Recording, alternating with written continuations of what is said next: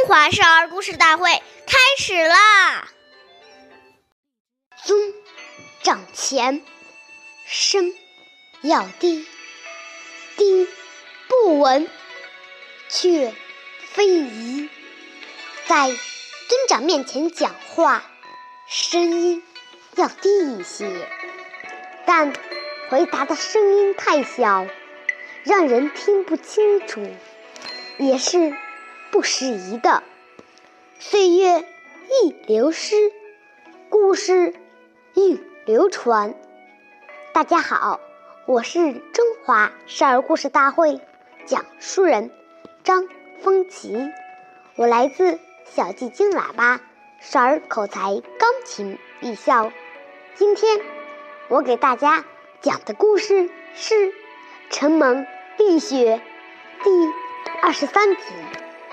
宋朝时，有个叫杨时的年轻人，不仅很有学识，而且宗师懂礼，很受大学者陈毅的欣赏。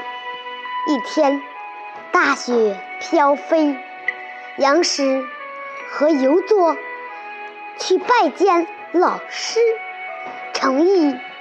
正巧赶上程毅在屋子里休息，刘作刚要上前敲门，杨时拦住了他，表意他不要打搅老师的休息。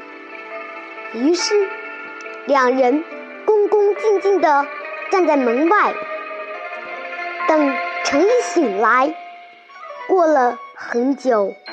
程毅终于醒了，这时候门外的雪已经积了一尺多厚了。然而杨时和游作却仍旧站在风雪里，没有一丝不耐烦的神情。程毅看到了，很受感动，把自己。一生所学的知识，都交给了这两位学生。下面有请故事大会导师王老师为我们解析这段小故事，掌声有请。好，大家好，我是王老师，我们来解读一下这个故事。这个故事提醒我们。时时要注意别人的感受，在长辈面前说话，声音太大，很刺耳，滔滔不绝，长辈一定觉得很难受、不舒服。家里有长辈来做客，我们一定要出来问候。从小，我们就要养成在长辈面前言谈举止要落落大方，要有一种柔和的气质。家里如果有长辈来，我们一定要让子女出来跟长辈问候，并注意在旁边观察他的礼貌应对情形。如果发觉孩子有哪些过失及表现不妥的地方，当下就要指导他应该如何做好才是对的。好，感谢您的收听，我们下期节目再会。